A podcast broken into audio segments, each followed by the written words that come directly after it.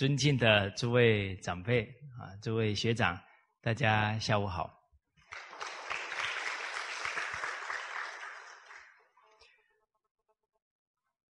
这个傲慢是如何形成的？啊，为什么会傲慢呢？啊，我们要把这个病根呢，给它找到。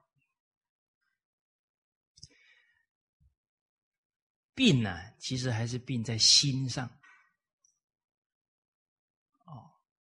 你说我们所拥有的种种，我们拿去傲慢啊，比方说唱歌唱的很好听。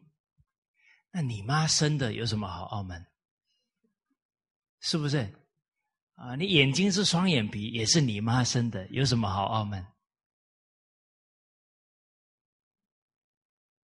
包含，呃，事业有所成，那父母恩、师长恩，包含多少人的提拔、照顾、协助，还有一群人的忠诚。才能把事情办成呢？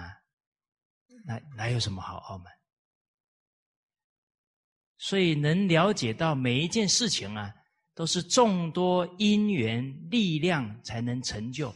那只有知恩报恩的心呐，感恩的心呐。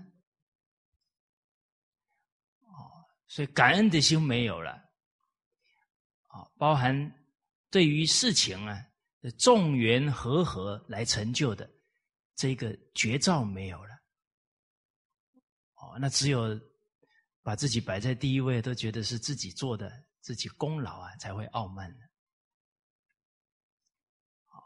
再来呢，对人呢不够尊重，也容易轻慢别人。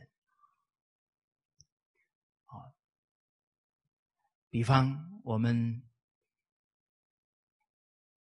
君臣之间啊，上下级，位置高啊，也容易傲慢了，自己没察觉。比方啊，下属提了宝贵的意见啊，我们说好好好，哎，我会慎重考虑。结果讲完之后啊，石沉大海，都没有回应了。那这算不算傲慢？不恭敬下属的意见，很可能他思考很久哦，是为了我们团体好。我们有没有体会到对方这一颗忠心啊？把人家的忠心晾在一边，这怎么会是恭敬呢？甚至，呃，没有当面啊。告诉他，哎，这个建议还有哪些不足？我还去讲给别人听，说他的建议不好，那这个都是不妥当的了，都是轻慢人了。所以在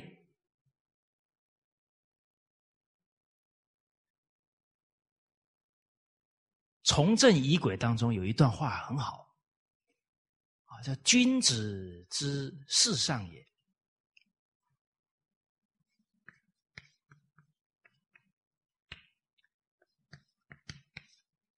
必忠以尽，其阶下也；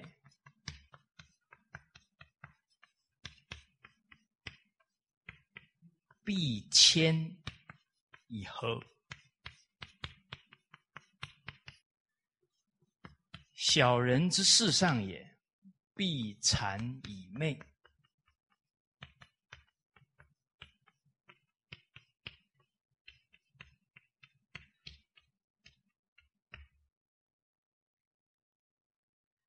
其待下也，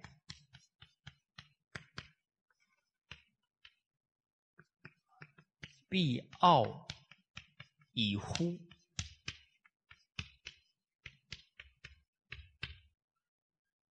好，这个比较出来啊，君子他在这个君臣关系当中啊。他对上呢很忠诚、恭敬，而且那个恭敬哦，不是讨好的味道哦，那恭敬是什么？啊，是护念领导者的德行哦。魏征对唐太宗恭不恭敬？可是有一些人看不懂哦，有一些同事说。说魏征对唐太宗不恭敬哦，讲话这么直，都不给唐太宗留颜面呢。好，刚好啊，有一次啊，啊，这是在贞观之治当中啊，有一段这样的对话，我感觉啊，挺启发人的。刚好有一次啊。宰相房玄龄问道：“啊，皇上啊，他住的地方啊，有一个门在修。啊，房玄龄就过去啊，表示关心啊，啊，这是什么情况啊？哎，刚好我怎么不知道啊？啊，还是去了解。后来太宗皇帝知道了，很生气啊，这我家里的事情。”你一个宰相管那么细干什么？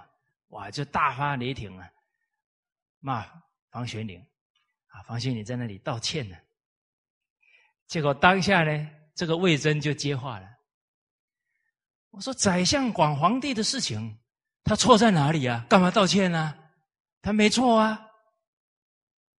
啊！结果太宗说：“那是我家里的事。”魏征。天子哪有家里的事啊？宰相管的是皇上的事，就是天下的事。天子没有家里的事。哇，这个唐太宗本来已经气了哦，这个魏征又这么说，哇，气的不行了。哦，就马上要 把他给贬了。哇，旁边那些宰相啊，全部跪下来求情啊。最后，唐太宗没办法，今天不开会了，通通回去了。哦，结果大家都走啊，走啊，走啊，看到魏征还站在那里，走了，走了，魏征不走，还站在那里。最后全部都走了，就魏征还立在那里不动。哦，这个太宗看到这个情况，也有点 觉得拿他没办法了。接着，太宗说了：“好，我今天就跟你算一个人情账。整个朝廷，我最听谁的话？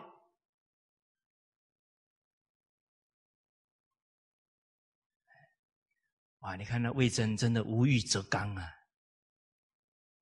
他当场很冷静的给太宗讲：‘皇上啊！’”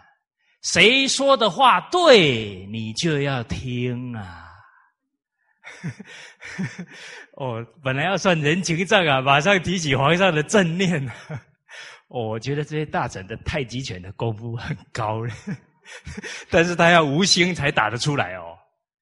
他里面还有人情，还有私心啊，这个功夫是打不出来的。哇，这么一接，皇上对对啊，没错啊。啊，接着两个人说开了，啊，这魏大人就讲了，啊，说我们对皇上这些谏言呢，是考虑到皇上百年之后啊历史的评价。哇，你看这这个话是真正什么？又忠啊，又恭敬太宗皇帝。啊，啊希望皇上能成就德行，名垂千史，而不是随顺他的习气呀、好恶去做事情。那我们看到魏征这些风范呢？我们自己现在在君臣关系里面，是很在乎领导对我的印象、看法，还是我们的专注点是在把公家的事办好？哦，然后给。领导者最重要的谏言呢？哦，所以事实上啊，人不学不知道啊。这个道最具体的五轮大道，这五轮关系呀，对我们来讲呢，每一个人每天都会遇到，跟我们息息相关。可是我们知道怎么样为人君、为人臣了吗？为人父、为人子了吗？啊，为人妻、为人夫了吗？那假如我们没有用心的去从经典当中学到如何尽这些角色本分，那我们每天以什么标准在扮演我们这个角色呢？像朋友之间的情谊啊，贫贱不欺哦，不亲哦。他今天纵使失业了，你决定啊，没有任何瞧不起他的态度，啊，遭苦不舍哦。他现在有苦难了，你绝对不会袖手旁观的，哦，你会尽力去帮助他，啊，包含密室相遇。他把心里的话告诉你哦，他很多苦闷着，又不能对别人讲啊。哇，他特别信任你啊，把他心里的话，把家里的最困难的这些问题都告诉你了。你不可以去讲给别人听哦，这是当朋友的道义哦。哦，不相发怒哦，不可以把他他家里的人又去告诉别人，最后人家传出去了，哦，有损他的。名声，甚至于让他觉得啊，我最信任你，你还把我的事讲出去，哇，那这伤他的心啊，就伤得很重了。哦，好，所以啊，这一段话呢，也在提醒我们，这君臣关系应有的心态做法。好，对上必忠以敬。其阶下也啊，他对待下属必谦以和啊，和为贵啊，整个团队啊和气啊啊就有团结的力量，而且谦虚，为什么要把公家的事做好啊？在现在这个时代不容易，而且我们经验智慧。可能还没有到成熟的时候啊，我们就已经上了这一个位置了。哦，诸位朋友们，我们这一代的人呢，实上很不容易，你们不觉得吗？好像什么角色还没准备好啊，就做了。哦，但做了还得顶住啊，赶紧。提升德行，提升智慧，提升能力才好。这个时候闷着头啊，也不去请教人啊，那不行的。啊，诸位老师，您走上讲台啊，有没有长期去请教的老师？那这个就是我们谦卑的体现哦。啊，假如闷着口啊，就不愿意去问别人，那还是傲慢哦。哎，拉不下这个脸啊，去问人家哦，要不耻下问哦，要谦虚哦。好，完了，包含当主管，我们有没有去问一个很成功的主管，他是怎么当主管的？哎，好，这必谦以和。我们看到古代孔子是自自胜。孟子是亚圣，大家知不知道谁是智圣？哦，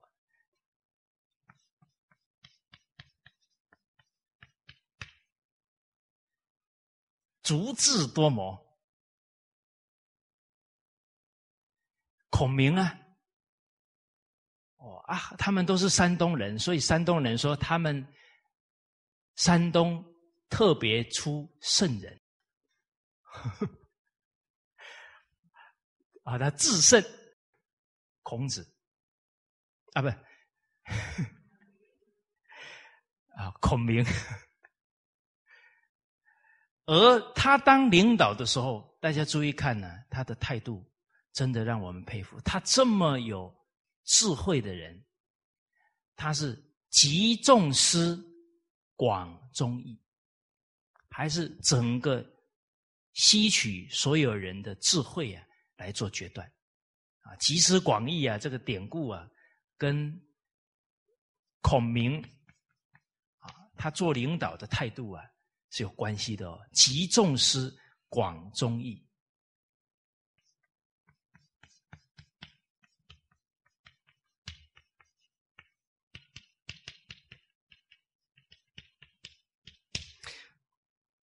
不所思于天下。孔明在觉察他做事的错误的时候，他会把他的错误昭告天下，道歉，还处罚自己。不所思于天下，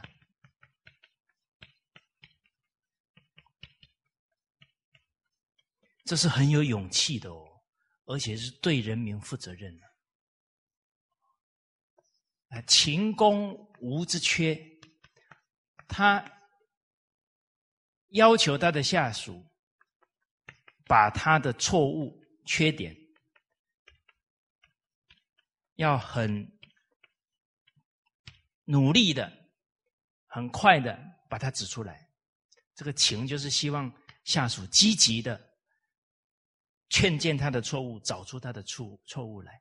其实这个都是无私公心呐，就做得到了。他不愿意自己的错误啊，造成国家人民的负担呢，痛苦了。而我们看哦。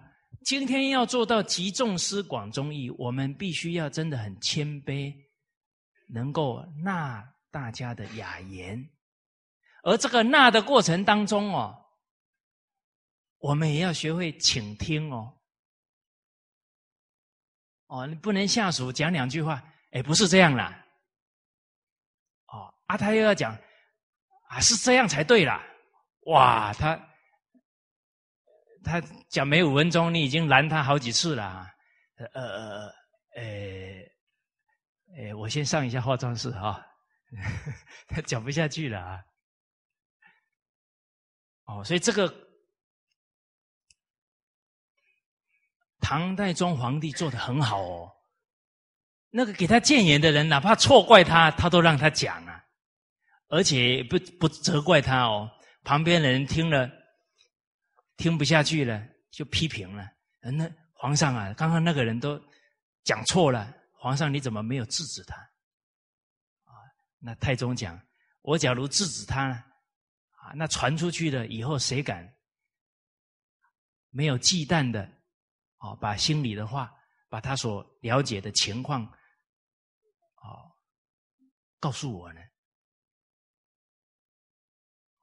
甚至于是，假如下属在讲一些事情啊，难免有时候他慷慨激昂，比较激动，你也不能去想说，呃，他是不是对我不不恭敬？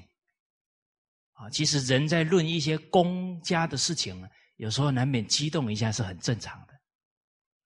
哦，那连这一点雅量都没有啊，人家很难呢，把心里的话呢跟我们讲了。哦，好。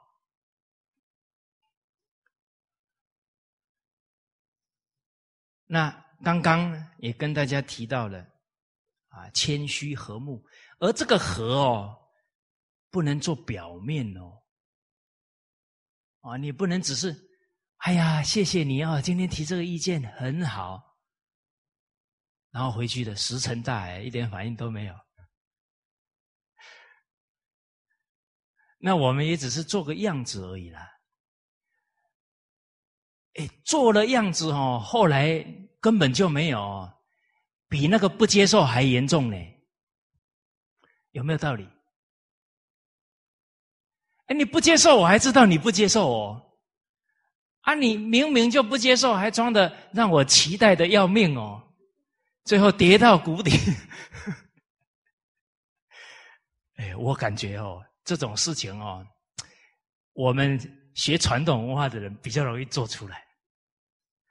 哎，我比较容易做出来了。比方说，哦，在台上的时候讲话非常的温柔，在台下骂人很凶。哦，这个假如啊，曾经听过我讲课的人，突然私底下啊走过办公室看我在骂人，把他吓得回去都睡不着觉呢。哦，就是说我我台上跟台下不一样的时候，那个给人的难受更厉害。哦，或者我们的举止很恭敬啊，事实上那个傲慢藏得很深，最后打人家一棍闷棍，哇，他凉那个伤口要恢复啊，很困难呢，而且还每天见你啊，不如回家调养。哦，我们单位好像很多人回家调养，应该都是我造成的。哦，所以这个和不能做表面，这个谦也不能做表面呢。哦，所以这个《论语》里面讲，使民以时啊，君君使臣以礼。你使民以时，就是你要安排他工作的时候，你要先体恤他的工作状况。他已经工作很多了，你要压下去，他被压扁了怎么办？这都是恭敬呢。啊，为什么古代用时时间那个时？因为老百姓大部分是农民。假如他刚好是在农耕的时候，你把他人掉下去了，那他就没饭吃啦。所以为什么古代要革命？因为让老百姓都没饭吃了，他当然。没办法了，你把他逼的嘛。哦，我们中华民族的老百姓是最善良的了，除非你逼把他逼到快死了，哦，不然他还是很忠诚的。哦，应该要疼惜这个人民的这份忠厚啊。哦，再来是君使臣以礼啊，还是这个。使就是整个你对待下属，你要礼敬他，恭敬他。好，分配工作了，要理解他的工作状态。再来，比方这一件事情，啊，他做到一半，啊，然后你说不用做了，然后接着什么都没说明。哦，那一次啊，他有点难受。第二次又做到一半，不用做了，不需要了。两次，哦，我讲到第二次哦，胃都有点痛了呢。三次他就要得忧郁症了。啊，你说啊，我是领导啊，决策是我做的啊，有没有道理？哇，这个自己没体恤他人啊，然后拿这些道理来压人，不对的。没错啊，决策是我们做的，但是我们对于付出的人要不要恭敬？你最起码要告诉他为什么不做了。你说变化来了，那你告诉他，他不就学到变化当中怎么去取舍吗？你要借这个事情，也是在带你的组员更成熟啊！你不能什么都不讲啊！人家付出了那么多，所以我们学啊学啊。假如不能反思或者不能去体恤别人呢，那这些经典的教诲全部变成我们杀人的武器了。哦，伤人的武器。好，哦，你包含我们刚刚提到的，今天下属提意见上来了，你总要有个回应啊，这都是对人的一个尊重啊。哦，啊，你说好啊，欢迎大家提意见呢，结果石沉大海，通通没有回应。哦，这个都不是和了，不是恭敬了。啊，所以人跟人最可贵的是是什么呢？交心，真诚相待。而这个真诚相待怎么感召来的？我们能爱敬存心，啊，爱护对方，尊重对方。那在哪里体现？都在这些很细微的地方体现出来了。大家不要小看这些小细节哦。在身边的人随时都在感受哦。哦，所以当领导者啊，要体恤人心。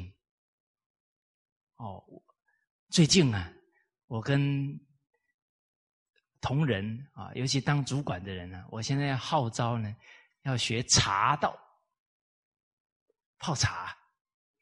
啊，我感觉呢，现在呢，大家都比较工作比较忙碌，哦，然后呢，一进领导办公室啊，就开始啪啪啪，通通都是公事啊，是是是。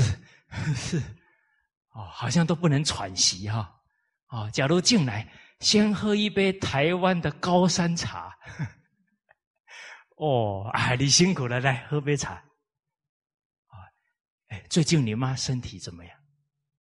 哎，你家那个小孩，哦，上次感冒了，好了没有啊？哦，哎，你那个孩子学了《弟子规》，现在有没有懂事一点呢？哦，马上先传递一种关怀啊，那种人文的关怀，整个团队的氛围啊、气氛呢，不一样了。天时不如地利呀，地利不如人和啊，啊，那只有工作，那都是冷冰冰的，哇，那最后会承受不了这些压力跟人情上的。这一些冷漠或者冲突了，好，所以我们传统文化留下来的东西，哈，还是挺有智慧的哦。为什么要留一个茶道下来？啊，哎，有没有人研究过茶道的？哦，呃。这个也祈请大家哈，提供一些资料给我们，哎，我们好好来研究一下，弘扬一下。哎，我们有时候在这个忙碌的社会节奏当中啊，会变得没有人情味。哎，这个都要用心啊去感受哈。好，小人之事上也呢，是必残以媚。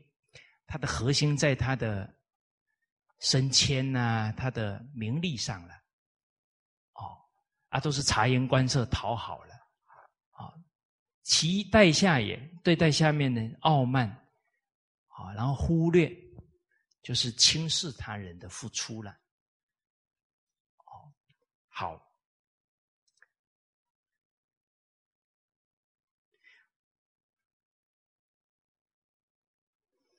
哦，所以刚刚啊，从我们会傲慢了，啊，没有感恩的心，啊，没有体会到众缘和合啊，都是大家的力量的心，啊，其实就是无感恩心啊，无觉悟，觉悟到任何事情都是众智才能成成啊，就不会邀功了。再来，我们刚刚讲的缺乏对人的恭敬心呢，就容易起傲慢。还有少年就得志，然后父母又没有护念，又一直赞叹，啊，这个是在家庭里面呢，就容易增长孩子的傲慢。在学校里面呢，老师假如对于学生的这些才华太过夸耀他了，表扬他了，他也很容易傲慢。哦，他就觉得他不可一世了。哦，所以有一句俗话讲啊，叫“小时了了，大未必佳”，其实都是身边的父母老师没有关注到教育的核心。教育的核心在哪？教也者，长善而救其师。他都是起傲慢心的，都没有发现呢。为什么没有发现？父母老师的眼睛被什么障碍住了？还是名利呀？欲利令智昏，因为老师、校长、家长。他的专注点在奖杯、奖牌，没有关注到孩子的心性在变化。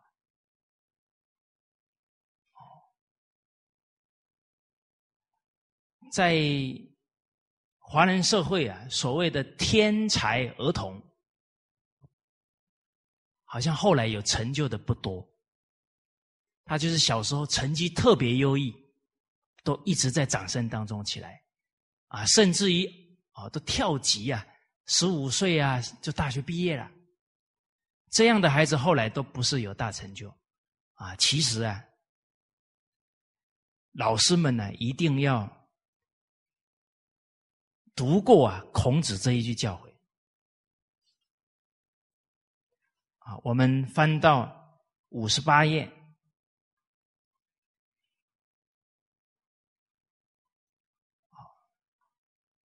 一百三十一句啊，说子曰啊，孔子说道：“如有周公之才之美，使教且令，其余不足观也已。”那不足观也已，就是这个孩子的未来啊，也没有什么可观的了，不可能有什么大成就的了。而且孔子讲这句话已经譬喻到极点了。周公是圣人，而且是治理作乐的圣人呢，他的智慧才华是达到顶点哦。但是如果有周公这样的才华，啊，这些做事的能力，还没没讲到德哦，他是比喻那个才华能力哦。可是他使骄，他骄傲，且令，就吝啬。哪些方面吝啬呢？都好东西啊，不布施给人家；好的经验方法呢，不给人家讲。哦，而且这个吝啬的人哦，可能还会嫉妒别人。假如他底下的人。某些方面比他还好，他可能会把他压下去哦，会嫉妒他了，啊，因为他很难呢，傲慢很难去欣赏别人呢，哦，所以从他自身来讲呢，骄傲，他方方面面的能力啊就上不去了，啊，一骄傲他就没有受教的态度。智慧、学问、能力都会下降，啊，然后吝啬了，吝于把东西给人家，他以后的人生会越来越没有福报。哦，孔子这个话都有洞察到因果。啊，好的方法、好的经验不告诉别人呢，叫令法。令法了，会越来越愚痴哦，没智慧哦。我们假如把好的智慧、好的经验呢，很无私的告诉别人呢，会得聪明智慧哦。如是因，如是果啊，都要靠我们自己啊，用心去修身，说赶来人生呢，好的智慧、好的福报。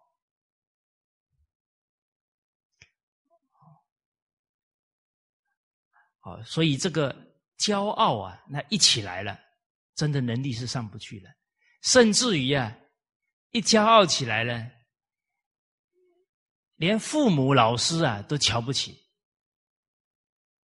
啊，在古代大家都很熟悉呀，唐唐朝的唐伯虎。啊，他是艺术天分很好。啊，所以他跟一个老师学画，结果一两年呢，他自己就觉得呢，啊，老师跟我画的都差不多了，啊，他就跟老师说啊，想啊，就是暂时先离开嘛，哈，表达这个意思。啊这个老师很不简单呢，啊，就像《礼记学记》讲的这样，知其心，然后能救其失，知道他的心态偏在哪里了，才好去帮助他。哦，知道这个唐伯虎已经自满了，啊，觉得跟老师差不多了，没什么好学的了，啊，结果这个老师也很有智慧啊，啊，他就。说好啊，那就请啊自己的太太啊煮了一桌好菜呀，啊给他践行。啊，结果呢，就在这个墙壁上啊画了一个门，他的老师画的，画的栩栩如生啊。然后就在那个路线啊，应该唐伯虎走过去闻到那个香味啊，会以为这个就是门了，啊，所以就画好了之后呢。啊，请他来吃饭了，他他他他就撞到那个墙了，啊啊！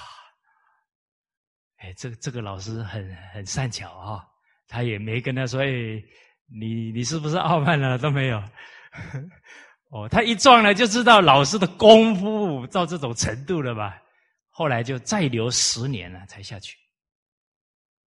啊，而且呢，要下去的时候啊。啊，也在墙壁啊，就把这十年学到的哈，画了一条鱼啊，在那个墙上，啊，结果那个猫啊，就扑上去撞墙了。哎，其实人一自满了，那个自己看不到啊，真的就没有办法再进步。我们看那个医道。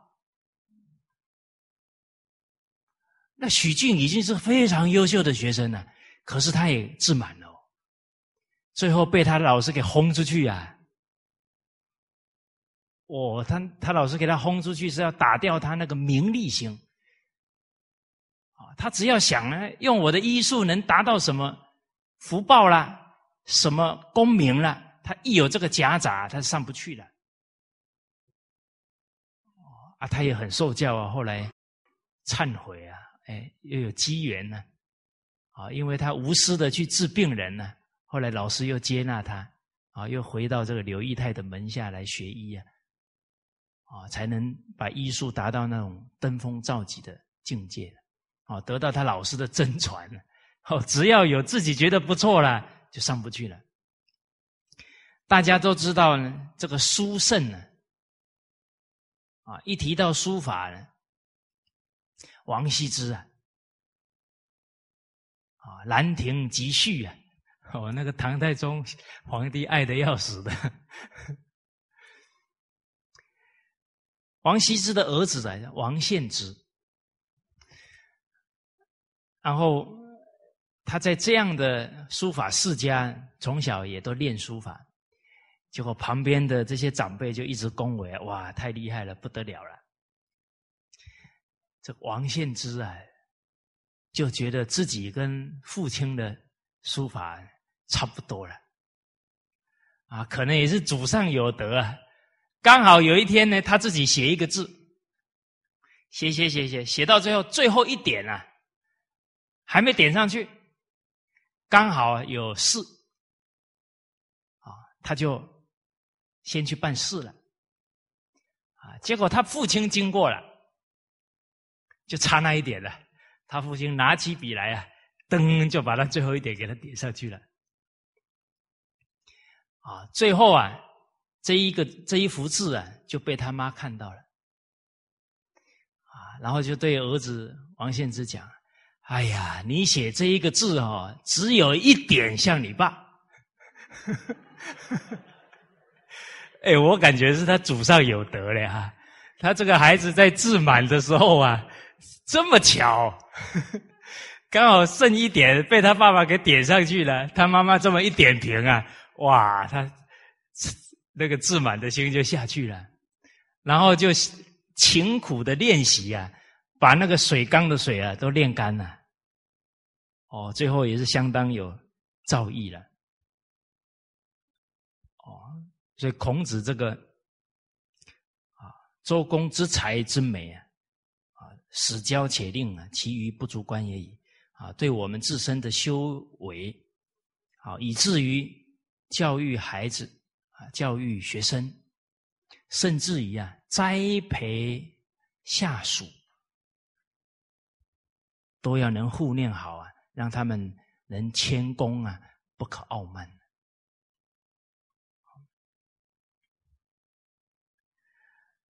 在佛家这个有。一部经典呢，是整个佛门啊，对于人的心理很精辟的啊一本经典啊，叫《白法名门论》。哦，这是跟着高级心理学呀讲的比任何心理学都透彻。哦，而在这一本论里面呢，就有提到傲慢。好，而且呢，傲跟慢呢还不完全一样。傲啊，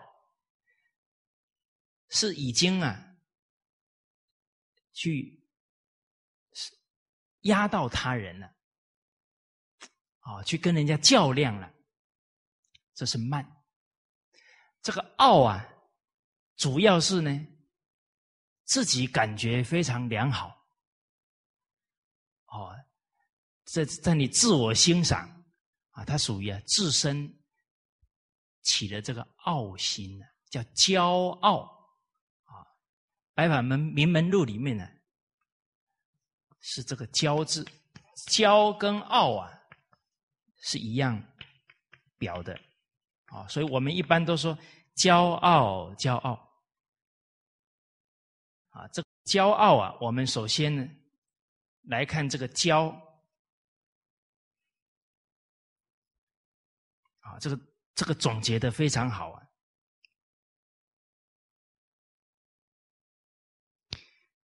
什么是骄呢？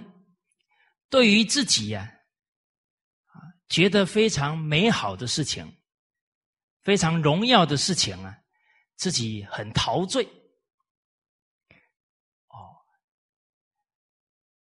然后如痴如醉啊，就好像自己是国王啊，活在自己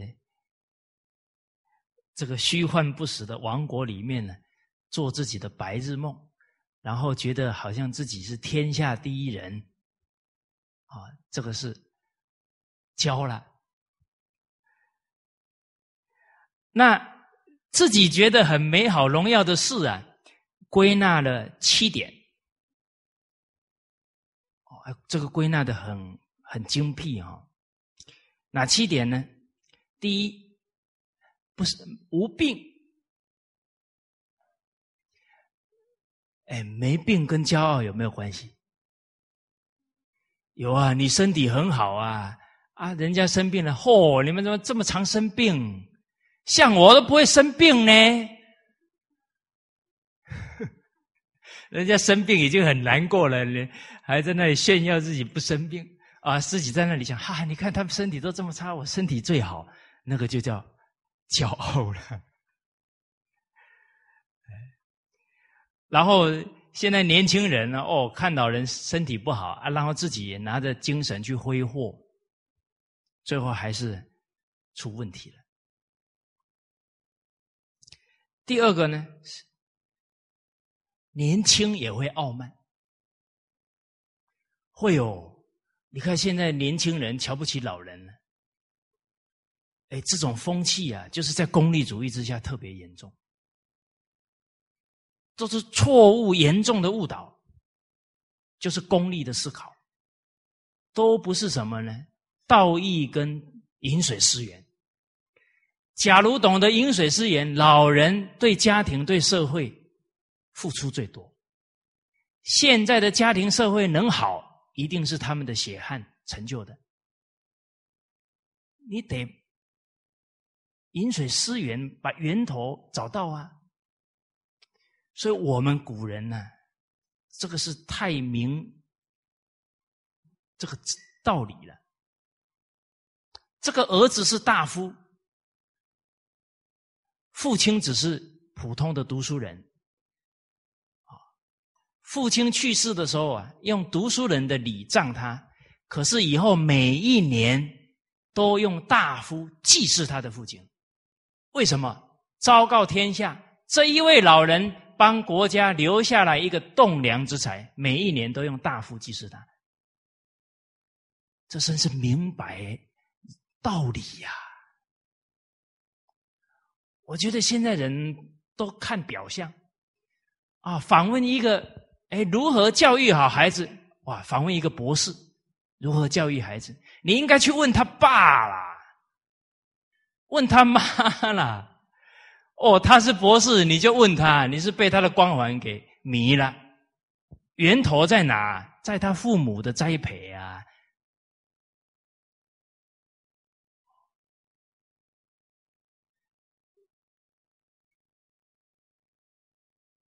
而现在这个思维没有，功利主义之下都说，人二十岁以前哦，还在学习。体力方方面面还不具足，服务这个社会。人六十岁以后啊，就没有能力了，哦，就要去养老了。在国外更严重，就要到养老院去了。那这个无形当中给年轻人什么概念？哇，老人没用了。这种概念一起来，他怎么去尊重老人？这个啊。如是因，如是果啊！现在的年轻人不尊重老人，三十年之后我们都老了，谁来尊重我们啊？这个恶因啊，很可能还是我们种下去，我们没有把孝亲敬老啊传给下一代哦。而且实实在在讲啊，人的智慧经验应该是年龄越大越纯熟。你越尊重啊，你能够把那些宝挖出来；你越不尊重啊，你就学不到东西了。好，哦，所以第二个呢，自己年轻啊，也会容易傲慢。第三呢，长寿啊，长寿了啊，难免倚老卖老。大家有没有感觉啊？这个人生要没有染着啊，谈何容易啊！啊，本来无一物，何处惹尘埃？我我们要高度的关照哦，不然要染尘埃很容易哦。第四啊，就是你的出身背景哦，比方啊，你的出身背景比较好，就容易瞧不起人啊。你是富贵之人，有钱的啦，哦，或者家里当什么大官呐、名人呐，这个都容易傲慢。你知不知道我爸爸是博士呢？你知不知道我爸爸一一个月赚多少钱？哦，我那一天读到王善人啊，有一段话很好。哦，这个特别受启发。呃，善人不怨人，怨人是恶人。贤人不生气，生气是愚人。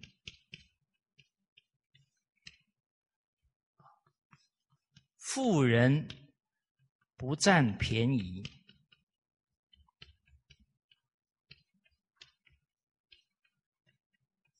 占便宜是平人。好，贵人不耍脾气，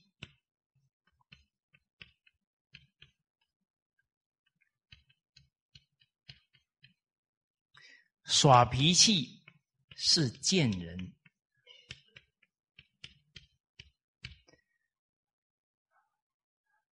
哦，这个很平实的话哦，但是很启发人了。这个善恶、富贵啊，啊咸鱼啊，都不是看表面的东西，看哪，看心地呀。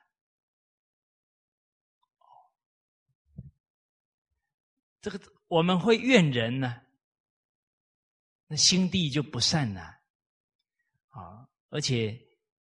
这个怨人呢，跟人就对立了，甚至这个怨呢，机会成熟了，就爆发了，就变恶人了。哦，啊，贤人、贤德的人不生气啊？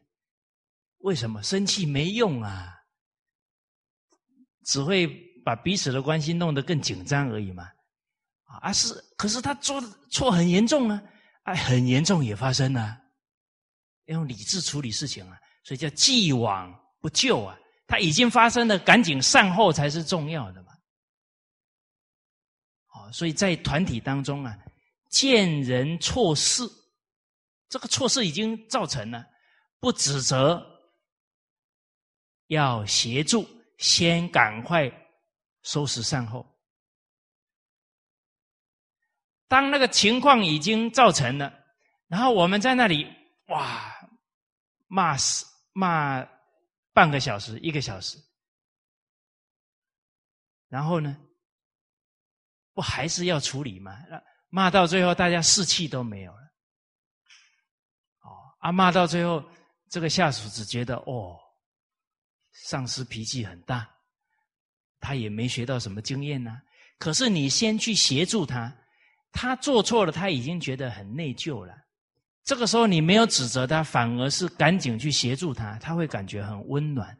那一份爱护会让人的羞耻心是自自然然提起来的，而不是你骂一顿能提起羞耻心的啦。所以这些很理智的了解了，那不会用生气来处理事情。啊，所以生气那就变愚人了，呃，把事情越弄越糟糕了。而且呢，做领导的人呢，哦，我感觉真的是不容易。我们有一位主管呢，哎，他当主管呢，当的非常好。第一呢，他当主管呢，很悠哉悠哉。啊他没有忙得要死，啊，他主要呢几个干部啊，啊，主要的中层干部啊来找他商量事情。啊，他就给他指导，然后做决策，啊，然后整个团队有任何问题来找他，他绝对啊全心全意啊帮他解决问题，啊，所以整个组织的人特别喜欢跟他讲话，找他帮忙。再来呢？开会的时候，只要是他组里面的人的错，他马上说：“啊，是我的错，我没有告诉他，我没有教过他。”啊，就是只要自己团队的错呢，他首先是说他错了。哎，那给人安全感呢。假如下属错了，好，好，其他部门说：“哎，是他错呢。”好，然后你这个主管是他的错哦，不干我的事哦。哇，那你自己团队的人不就凉心都凉掉了吗？哎，啊，有没有人说，嗯，那我当领导不是很衰吗？什么事都要揽身上，人世间没有吃亏的事情啦。而且你要有一个大家长的风范呐，底下的人做错了，哪有可能说没有跟领导没有责任的呢？我们教他了吗？说我教过他了二十一次了吗？所以，我我们传统文化里面，我们一起讨论过军道里面的反身，是吧？又在德行当中的正极。Hello，恢复记忆了没有？哎，在这些单元当中，您脑海里印象最深的是哪一句话？正己而不求于人呐，万方有罪，罪在正宫啊。嗯，那这个只这一句话只在课本当中。我们自己真正当领导了，有没有用这种心境啊，来应对这些事情？不然我们还是在把经典当知识了。哎，我们现在人啊，自我太强，就很难去感受每一个经典背后它所延伸出来对人心的那种力量。今天明明就是你的下属错，甚至于。你是把对的告诉他，他还照自己的意思去做，把你把这个事搞搞砸了，然后面对整个全体，人家盯着你们看，这个时候，哎，楚河汉界哦，楚河汉界哦，我是给他讲对的哦，他自己不照我的话做的哦。啊，这个主管这么讲话啊，会不会赢得别人的尊重？可是你当下是啊，对不起，我没有带好啊，这是我的责任。这个下属啊，一辈子都不会忘了你讲的这句话，因为明明你对啊，你把他交代的事都是这样正确的，他顺着自己的意思犯了这样的大错。你却把那个过失先揽在身上，不要让他在团队当中啊难堪。哦，所以又有一句格言讲啊，说贤人真罪啊，愚人真理呀。就遇到事情都是在争说谁对谁错，都是我对，错不干我的事。愚人真理啊。贤人真罪啊！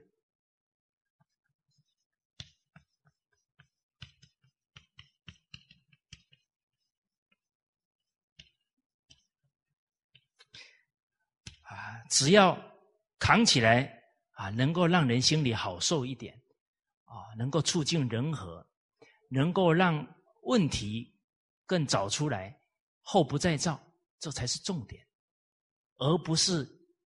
在争谁对谁错，那个对事没有什么太大的帮助了。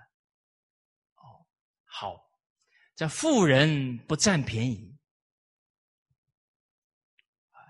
占便宜的是贫穷的人。哎，可是现在很多很有钱的人很吝啬哦，其实他是很不知足，他才是贫人哦。反而有一些人哦，经济能力不是很好哦，可是他特别慷慨。那人家那是富贵的人了。你看许哲女士，她没什么家当哦，可是人家很富有，她有多少就帮人家多少，不吃多少。真正的富贵人，富在知足啊！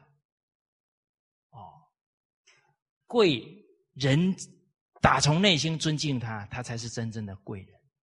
啊，那贵人不耍脾气哦。哦，那耍脾气的那。不是贫，不是贵的人，而是贱的人呢。贵贱贫富，真正的意识啊，啊，我们要用心啊去感受了。所以这里讲到说，哦，你的出身背景比较好，你就傲慢。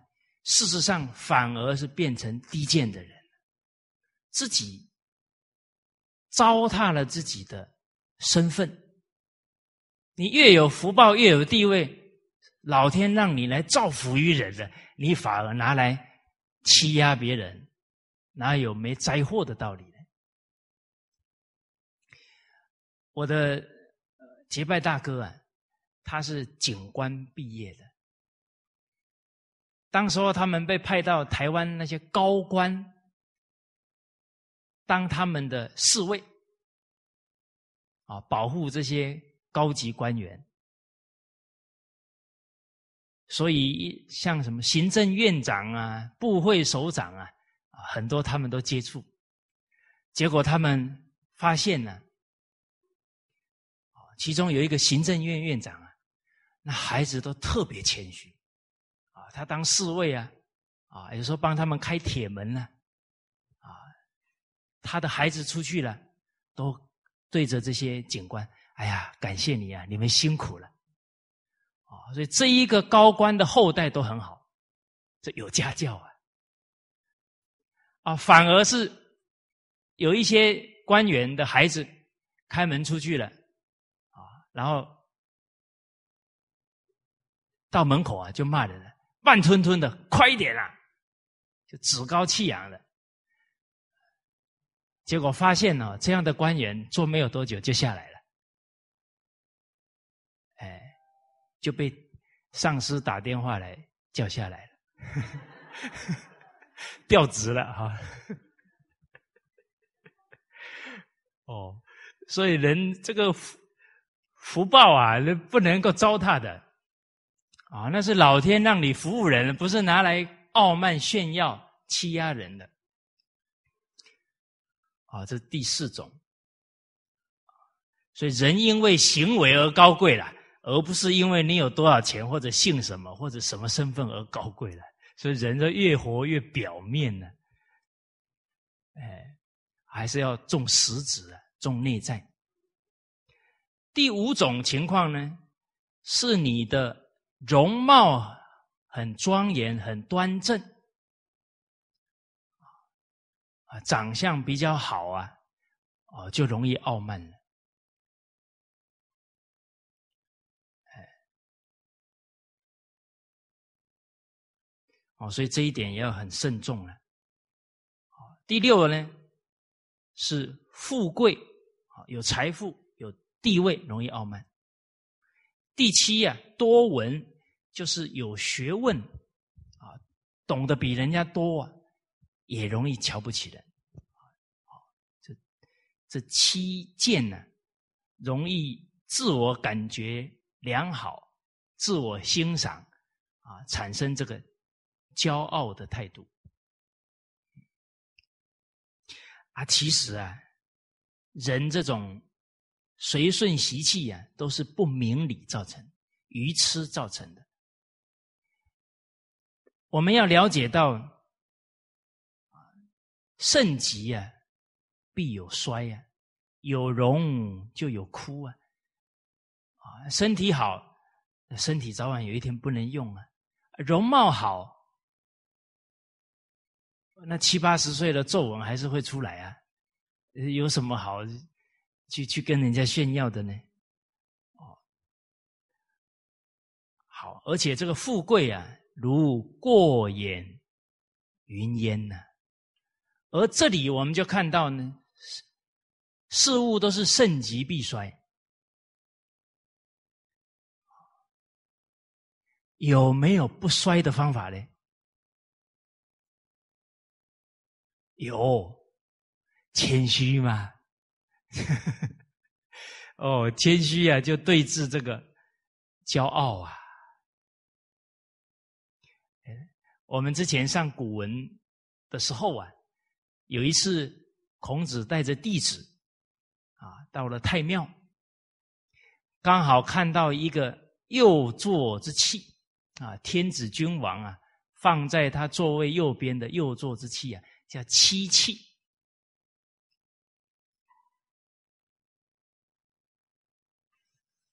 大家恢复记忆没有？走到太庙了没有？啊，走到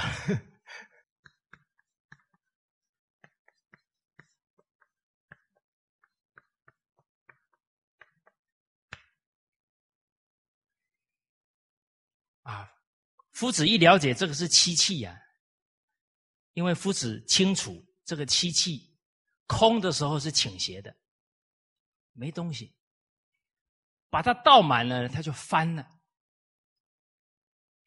把它倒的量适中啊，它就立得直直的。啊，结果就叫弟子啊拿水来，真的把它倒满就翻掉了。啊，适中了就中正了。啊，接着夫子就感叹了：“哎呀，哪有满了不翻覆的道理呢？啊，人一狂妄了，灾祸就要来了；啊，自视甚高了，灾祸就要来了。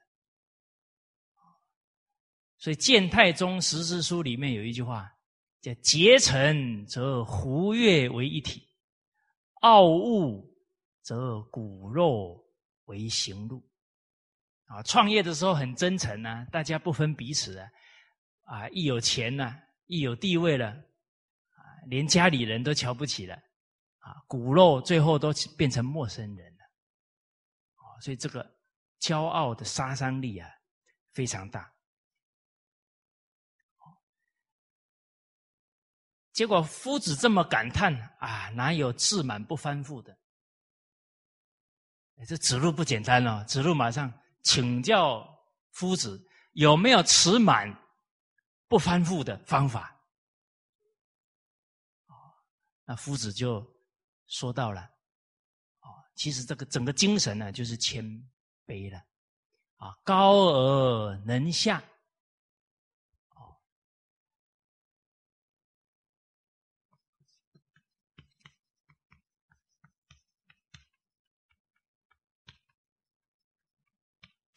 满而能虚，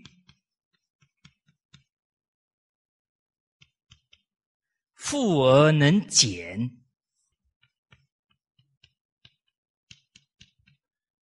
贵而能卑，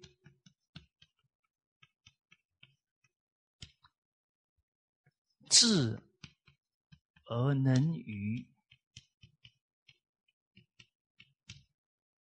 勇而能却。变而能乐，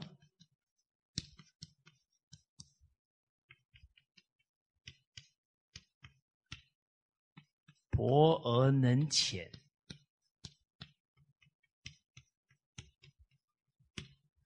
明而能暗。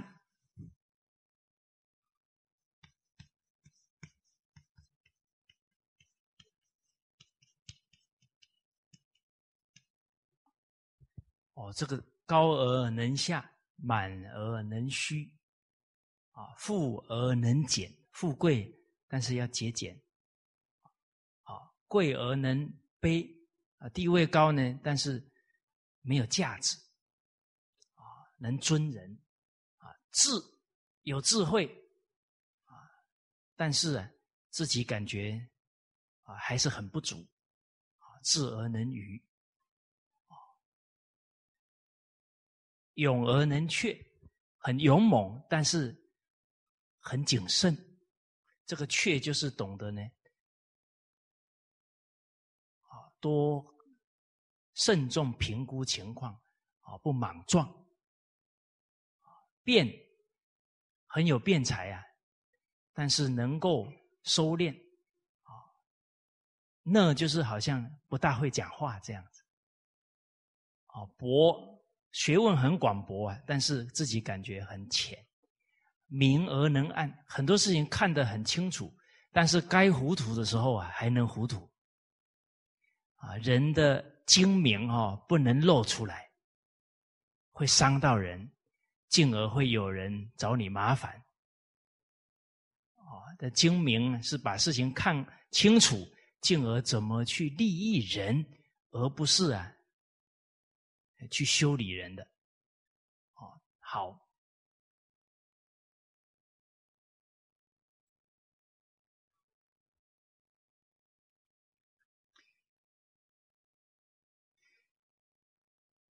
所以讲到这个谦虚呀，我们就想起之前所谈到的几个好榜样啊，周公，他的地位这么高啊。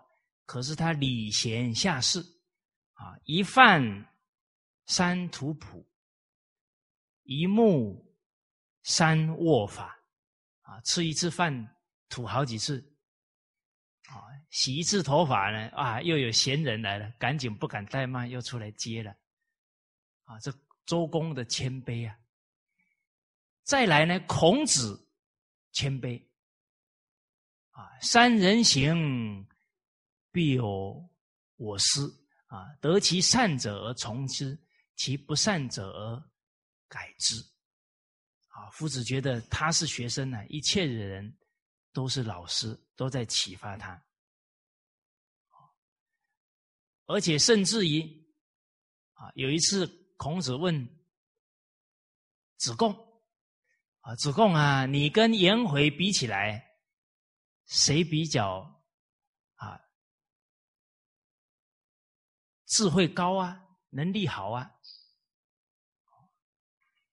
这个子贡马上讲：“哎呀，我怎么敢跟颜回比呢？啊，颜回闻一以知十啊。”我才闻一以知二而已了，哎，接着孔子讲什么？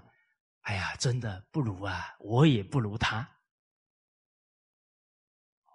那夫子很谦卑哦，啊，在他自己学生上身上啊，优点他也在跟他学习哦，啊，甚至《三字经》还讲，啊，习仲尼师向陀，向陀几岁？七岁哦，他懂的，夫子不懂啊。夫子跟他学习哦。哎，这个是孔子的榜样。颜回，哎，曾子赞叹颜回啊，以能问于不能，以多问于寡，啊，有若无，实若虚，犯而不教。啊，习者无有，常从事于师矣。这个是曾子在缅怀颜子，因为颜子已经去世了。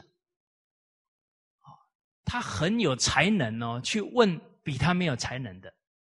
啊，他学问很厚，以多问于寡，去问比他没有学问的人。啊，他自己有若没有，啊，很很学问很充实，但是却觉得自己好像。懂得很少，实若虚，犯而不教，人家侵犯他，他从来不跟人计较。哦，那这个是颜子啊。啊，其实颜子跟谁学？也是跟夫子学的。哦，夫子以能问于不能哦。夫子是圣贤呢，他到太庙去每事问呢，他也没有好像。摆个架子，让人家觉得他很有学问呢。他还是多请教别人，啊，甚至觉得人家那那一方面，啊，那太庙可能有人解说的，啊，纵使自己懂了，也让人家发挥发挥啊，啊，不然这个太庙的接待的人知道孔老夫子来了，他压力也挺大的，是吗？哎，这个都是人情事理嘞，哦。他觉得你学问很好，啊，他你要听他讲解，这个时候你还主动请教，然后很认真的听他讲，哎，慢慢的他的心才能平和下来的，啊，不然他压力很大。哦，啊，适时的要给他肯定，啊，以能问于不能，啊，以多问于寡，孔子去跟七岁的孩子问请教呢。好，所以这些风范呢，非常令我们佩服。而明朝的大儒啊，王阳明先生呢，讲了一段话，说人生的大病呢，只在一个“傲”字，就是这个傲慢的“傲”字。就为人子，假如傲，那必不孝；为人臣。为臣而傲，必不忠；为父而傲，当父母啊，很傲慢自大，必不慈。他已经没有办法给孩子好的榜样了。唯有而傲，必不信。我们跟人交朋友啊，自己还是傲慢，那瞧不起人呢，最后一定没有办法诚信守信的了。所以不忠不孝不慈不信呢，往往跟呢骄傲有关系了。啊，所以我们修养自己的德行啊，啊，就不得不从啊这个格物，就革除这个傲慢的习气啊下手了。啊，刚刚讲傲呢，啊，现在我们看到这个慢，啊，这个慢呢，就是也是仗势自己啊的优点条件，进而啊对他人的态度啊，啊，这个有压迫到他人，是什么态度呢？高高在上，啊，觉得自己举世无双啊。啊，最主要就是事己所长，仗着自己比人家优势的地方啊，产生这个慢的态度。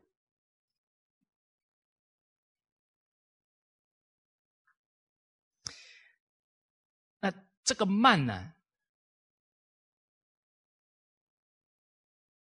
首先呢，是这个我慢。这我慢怎么产生呢？就是我们觉得呢，这个身体是我啊，有这个我了，其他的人就是你我他了，啊，你你跟他了，啊，这个 关系就出来了。而有这个我以后，我所跟着来了。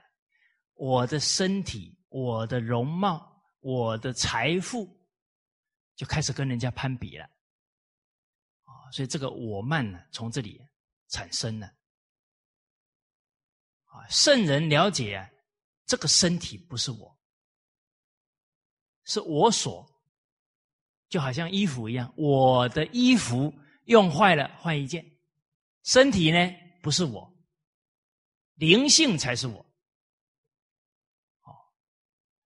所以，有智慧的人呢，是提升自己的灵性，把它当做这一生最重要的。但是，人迷惑，迷惑在哪？以为这个身是我，就为了这个身体的享受，造了很多罪业。然后呢，执着这个身体，延伸出我的妻子，我的。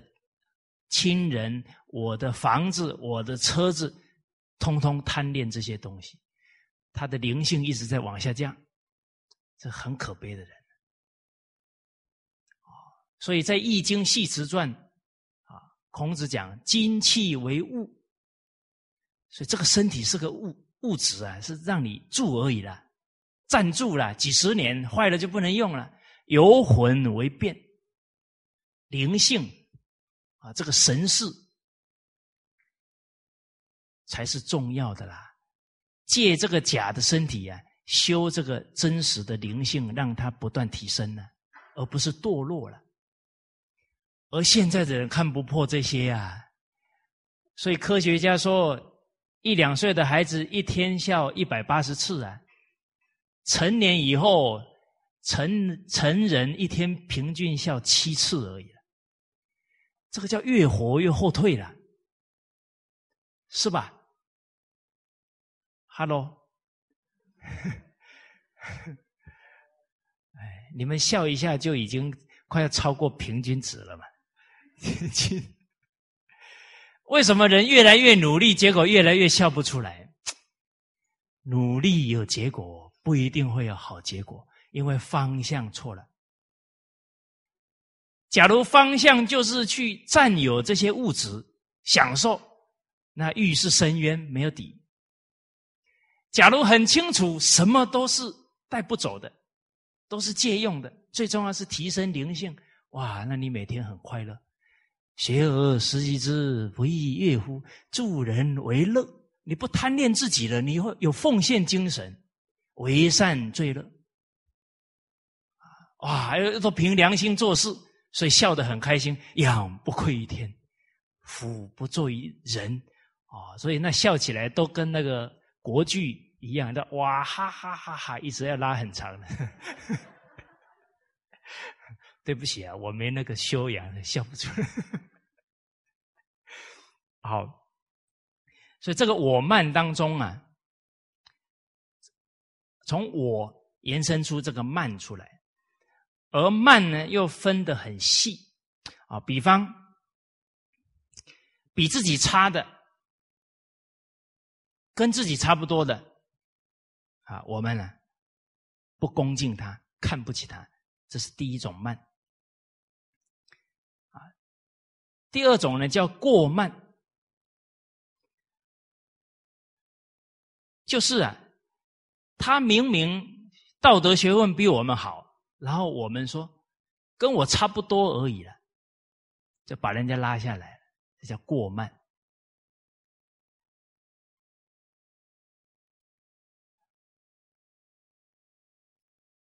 哦，或者呢，他跟我差不多，可是我就说他不如我，这个都是属于过慢。第三种呢，叫慢过慢。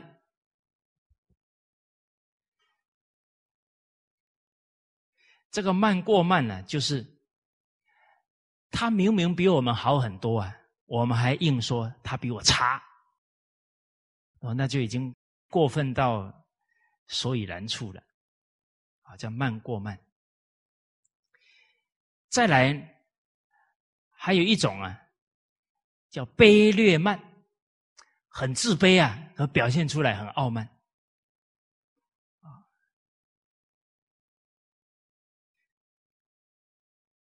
就比方说呢，对方的道德学问很好，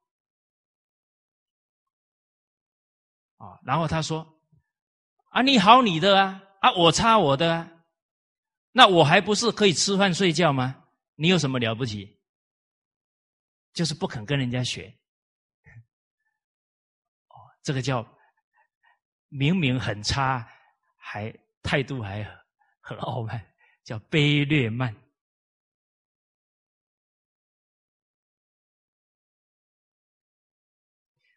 啊，这个卑劣慢还有，比方他比我们好很多，然后我们说。啊，其实我也差他一点点而已了，这个都是卑劣慢。再来还有一种呢，就自己觉得自己很有德，啊，然后产生的傲慢，这个叫真上慢，啊，真上慢。有一个修行人呢，他很下决心哦，在那个峭壁啊。只能站一个人的峭壁，那这么窄的，他就在上面打坐修行，很精进哦。诸位学长，你敢吗？哦，你一恍惚啊，就没命了。结果他就在真的在悬崖当中啊，打坐精进，结果还是打瞌睡了，哇，掉下去。啊！结果一掉下去啊，在半空中啊，护法神啪把他托起来了。啊，他一看到护法神呢，他挺欢喜的。啊，然后啊，就对那个护法神说：“哎，这个世上哦，跟我一样精进的有几个人呢？” 嗯，他的意思已经觉得自己很精进了吧？哦，他就要知道说，哎，是不是很少人像我 这么精进的？啊，这个叫真上慢呢，已经觉得自己有德而生共高我慢。哎，我们在精进的时候，很一不经意会出这个东西出来。哦，这个时候要懂得调伏。啊，结果呢？这个护法神说啊，你起这个傲慢心啊，二十四啊不护你的法，哦，就走了。啊，他很惭愧呀，哦，很惭愧啊，啊，不过还是要精进啊，继续精进。可是啊，还没克服，还是打瞌睡了，哇，又掉下去了，哎，又到半空中，啪。护法神又把他给托起来了，说：“你不是走了吗？”他说：“你刚刚那一念自我反省、惭愧的心啊，又感得我们来给你护法啊！所以人呢，念头错了没关系，自诚反省、忏悔啊，就感得圣贤祖先的保佑了。哦，好。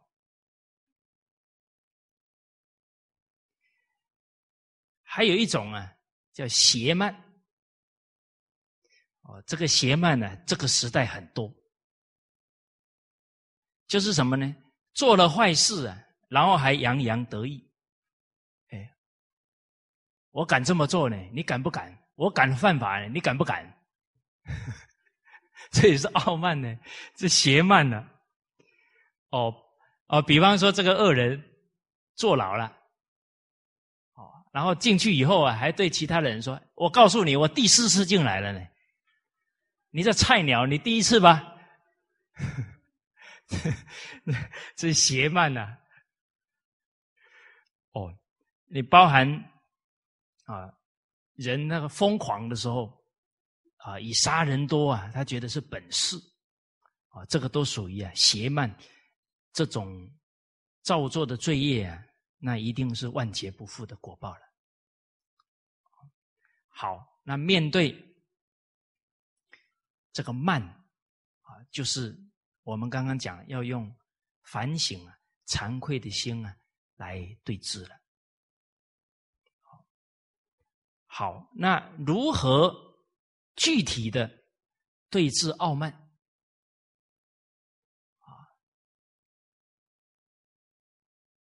下个礼拜同一时间，我们一起来。哦，对不起，好，要两个礼拜同一时间哈，而且呢，希望大家啊，您已经啊有对峙过傲慢的这些宝贵的心得经验呢，啊，一定要拿出来广修供养啊，不拿出来不行哦，死教且令哦，这个令法不可以哦。哦，所以啊，我们哎两个礼拜之后啊，再跟大家来谈啊，具体啊怎么来对峙，甚至于这两个礼拜啊，大家就下功夫对峙啊，之后啊，您的灵感就会如哦涌泉一样。哎呀，我见一次大家可不容易。好，谢谢大家哈。